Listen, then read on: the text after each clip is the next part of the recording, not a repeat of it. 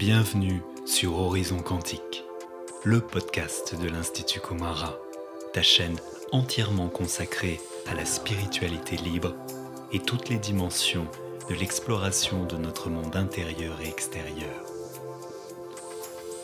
Chaque épisode ouvre un espace unique de transmission et de partage.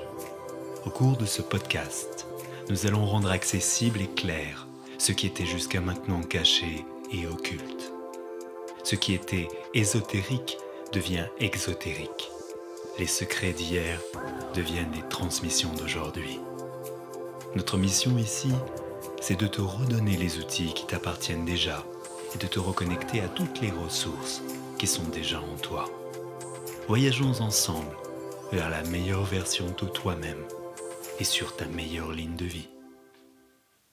Je suis Charles, chaman quantique, coach holistique, astrologue karmique.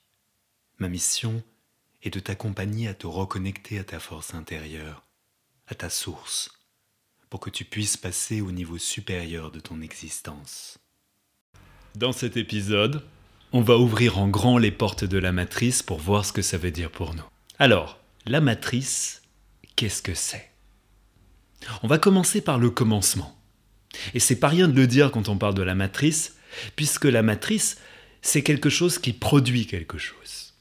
La matrice, qui est la plus connue des êtres humains, c'est ce qu'on appelle l'utérus, c'est cette dimension embryonnaire de là où toute personne est sortie.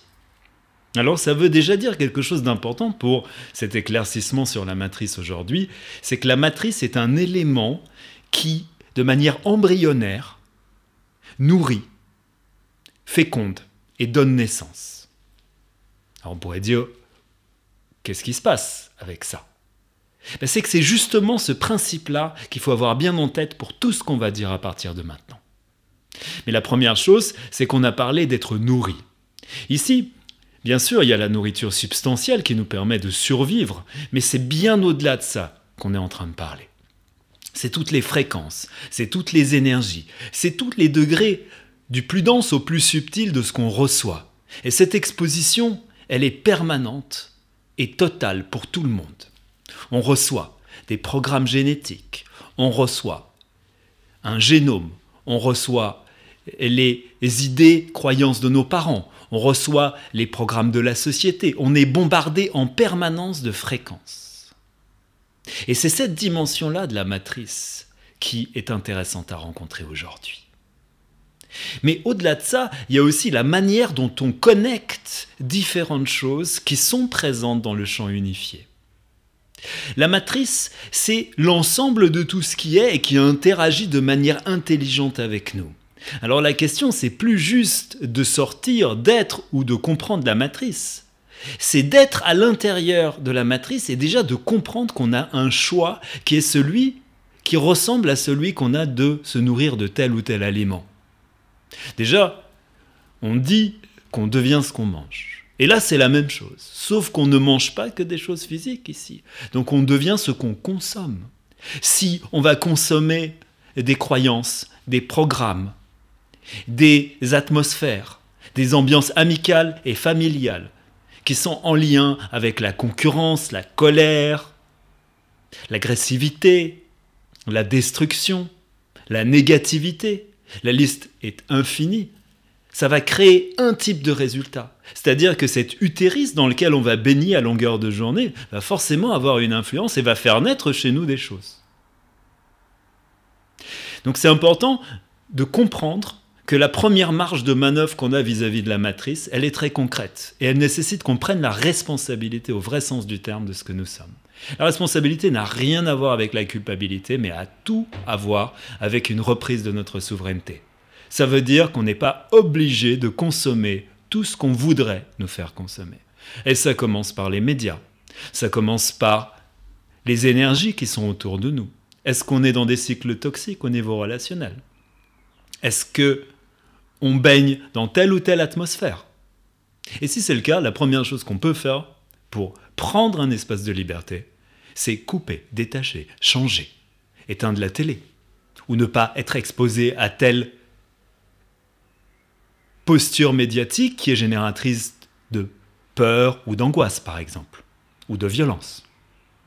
Mais bien au-delà de ça, il y a quelque chose d'important et qui commence à être le cœur de ce qu'on va rencontrer ensemble. C'est qu'on ne peut pas faire semblant de ressentir, de vivre et de comprendre que l'univers entier qui s'établit autour de nous est lié à des influences, lié, lié à ce qu'on appelle des égrégores. Les égrégores, c'est quoi? C'est des clusters, c'est-à-dire des noyaux, c'est-à-dire des constellations d'énergie qui, pour des raisons de commune résonance, commencent à s'agglomérer ensemble et à créer des égrégores, c'est-à-dire des mondes complets en soi dans lesquels les choses se vivent et se comprennent d'une certaine manière. Et on pourrait dire, mais tout le monde voit les choses d'une manière identique. Et pourtant, on se rend bien compte que ce n'est pas le cas. On peut vivre dans la même famille, on peut vivre dans la même maison, dans la même ville, et vivre des réalités complètement différentes. C'est parce qu'on connecte des matrices qui sont générées et porteuses de valeurs et de programmes spécifiques. Or, c'est ça qui est intéressant à considérer c'est de quoi j'ai envie, avec quoi j'ai envie de vivre, avec quoi j'ai envie de construire ce que je suis. De quoi je veux me nourrir, mais aussi quel choix je fais. En fonction de nos valeurs, en fonction de nos états d'esprit, en fonction de la manière dont on va vivre notre quotidien, on va être plus ou moins consciemment magnétisé vers quelque chose. Et c'est là que le problème de la liberté se pose. C'est qu'on ne se rend pas forcément compte qu'on rentre en pilote automatique. Et là, effectivement, c'est intéressant de considérer que beaucoup de choses, plus ou moins consciemment, sont construites pour happer et magnétiser notre conscience. Et c'est toutes ces choses qui prennent du temps et de l'espace dans notre monde sans qu'on puisse vraiment sortir la tête du guidon. Du coup, au lieu de vivre une vie co-créative, indépendante dans sa souveraineté, on est happé de manière plus ou moins hypnotique par des chemins de vie tout tracés qui sont déjà programmés et qui sont le fruit de programmes et d'accords qui sont plus ou moins inconscients et parfois conscients chez tous les êtres humains. L'idée d'accord, c'est quoi? C'est l'idée du fait que finalement notre réalité, elle a l'air concrète, elle l'est, mais il y a beaucoup de conventions, il y a beaucoup de contrats plus ou moins conscients qu'on passe avec la vie. Et à chaque fois qu'on souscrit à une croyance, plus ou moins consciemment, on adhère à un contrat. Et à chaque fois qu'on adhère à un contrat, on adhère à des dimensions d'un égrégore particulier. Par exemple, si on a des croyances dévalorisantes sur l'argent, on va adhérer à une certaine conception du monde dans laquelle la richesse matérielle va être difficile ou impossible. Mais dans tous les domaines, ces choix s'imposent. En fait, soit on choisit soit c'est la vie qui choisit pour nous. Aussi, il est important de considérer qu'il y a des intérêts et des conflits d'intérêts chez les êtres, et qui se retrouvent dans tous les domaines de la matrice. C'est cette fameuse matrice qu'on nous présente parfois dans des œuvres, pour nous faire comprendre que quelque chose en nous est conditionné, quelque chose en nous est guidé à être plus un robot qu'un vrai être humain souverain qui créativement et librement choisit son chemin en toute conscience. Et aussi, il faut reconnaître qu'une des dimensions les plus difficiles à accepter, c'est que ce qui nous englue dans une absence de liberté, c'est pas toujours un combat entre des forces du bien et du mal, mais parfois simplement ce qu'on appelle notre paresse à, notre peur de prendre ça en considération. Quand on fait l'autruche, et toutes ces dimensions où en fait on refuse de prendre le pouvoir qui est le nôtre et donc forcément quelqu'un, quelque chose, un groupe ou une dimension énergétique et de conscience va prendre le pouvoir sur nous puisque c'est un pouvoir qu'on ne prend pas. C'est ce qui s'appelle la remise de pouvoir. Sous des prétextes divers et variés. Ma famille c'est mieux, la religion c'est mieux, telle ou telle personne c'est mieux. Et toutes ces remises de pouvoir font qu'on est plus conditionné par des choses extérieures que par la réalité de ce qu'on pourrait construire depuis notre monde intérieur. Et cette dimension est très importante pour toutes celles et ceux qui souhaitent vraiment se libérer de la vraie matrice. C'est de comprendre que d'abord on a besoin de faire un retour à l'intérieur de soi-même. Et dans ce retour-là, on va commencer à comprendre les programmes, les notions qui tournent réellement à l'intérieur de nous. C'est ce travail d'introspection intelligente dans lequel on va pouvoir commencer à y voir clair parce que tout ce qu'on va voir clair et qu'on va poser devant nous ne sera pas quelque chose qui sera derrière nous et qui va manipuler dans le décor ce que nous sommes, par défaut. Ce qu'on appelle la subconscience et l'inconscience. ou les programmes génétiques, ou toutes les croyances que plus ou moins consciemment on a absorbées et qu'on vit jour après jour dans nos vies, sans toujours se rendre compte de ce qu'on fait. L'idée, c'est d'abord de faire ce retour-là. Et ce retour-là, c'est déjà une prise d'indépendance par rapport à cette dimension de nous qui est happée en permanence par l'activité, par le Shining Object Syndrome, c'est-à-dire quelque chose de plus brillant qui va happer notre attention, ou telle chose ou telle manifestation extérieure qui clairement nous empêche parfois si nous ne prenons pas conscience de ce phénomène, de rentrer à l'intérieur de soi. Mais une fois qu'on a rentré à l'intérieur de soi, on peut ressortir et devenir l'être libre que nous sommes. Il y a aussi à considérer qu'on est là aux prises avec des années, des millénaires, des siècles de conditionnement, de groupes d'êtres qui ont imprimé leur marque sur notre champ informationnel et fréquentiel, c'est-à-dire nos corps énergétiques. C'est devenu une dimension épigénétique. Et parfois, les croyances, et souvent les croyances de la société, sont des croyances basiques par défaut qui ne sont pas là pour l'épanouissement de l'être. Donc il y a cette prise d'indépendance à faire, de se libérer de chaînes de conditionnement, de tout ce que la société a cru vouloir bon et sain d'intégrer pour nous faire croire qu'en fait la liberté était quelque chose de dangereux. Et c'est là qu'on touche à quelque chose de vraiment brûlant et libérateur à la fois.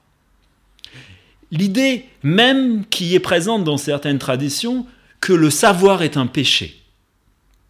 Ce qui est intéressant, c'est que celui qui a donné le savoir est un serpent. Or, le caducé du serpent correspond à l'ADN. Donc il y a une dimension ici qui dit interdit génétique à l'accession à la connaissance et qui remonte à très très loin. Donc au-delà de ces symboles qui nous montrent des choses très profondes sur la vie, il y a à comprendre qu'effectivement, il y a eu des volontés de nous empêcher d'être qui nous sommes. Mais au jour d'aujourd'hui, notre responsabilité, c'est pas juste de pointer un doigt vers les forces et les énergies qui ont joué aux apprentis sorciers et qui ont essayé de nous faire croire qu'on était moins que ce que nous sommes. Ici, ce qui est vraiment important, c'est de récupérer toutes ces dimensions du pouvoir. Et en chamanisme, on appelle ça la récupération d'âme. C'est la récupération de notre pouvoir souverain. Sans être dans l'angélisme, mais sans être dans la diabolisation, pour récupérer cette source énergétique qui est présente et qui ne demande pas mieux que de vivre la vie unique que chacune et chacun d'entre nous méritons. C'est notre droit de naissance. C'est notre vrai libre arbitre. Et c'est grâce à des hommes et des femmes libres de la matrice, qu'un monde différent va devenir possible. Mais il faut commencer par le commencement. Et comme disait Carl Gustav Jung, le travail sur les ombres est le plus impopulaire des travails. Néanmoins, si on ne le fait pas, c'est le collectif entier qui devient un miroir de ce qu'on ne veut pas voir, de ce qu'on préfère projeter sur l'autre en disant que l'autre est ceci et cela, sans se rendre compte que nous portons ces ombres et ces programmes, ces limitations, cette violence et toutes ces variations à l'intérieur de nous. Marx, à la fin du XIXe siècle, a donné une définition de la liberté. Il a dit que c'était la connaissance des nécessités. Dans le langage du XIXe siècle, ça voulait dire connais la mécanique des choses pour pouvoir t'en libérer. Une forme de liberté intelligente dans laquelle on n'est pas juste en train de faire semblant d'avoir une liberté transcendantale, où on est simplement englué dans un système. L'idée ici, c'est de comprendre le système, mais une fois qu'on l'a compris, on va pouvoir le pirater. On va pouvoir en faire quelque chose qui va devenir une œuvre d'art, qui va devenir quelque chose d'unique, pas quelque chose de robotisé, comme ces programmes prémâchés qu'on nous vend comme une recette de bonheur. Alors, c'est le moment de devenir les êtres que nous sommes déjà quelque part, des êtres libres, co-créatifs, pour lequel la matrice est une des matières avec lesquelles nous allons pouvoir créer une vie unique, libre et puissante. À bientôt pour le prochain épisode de ce podcast.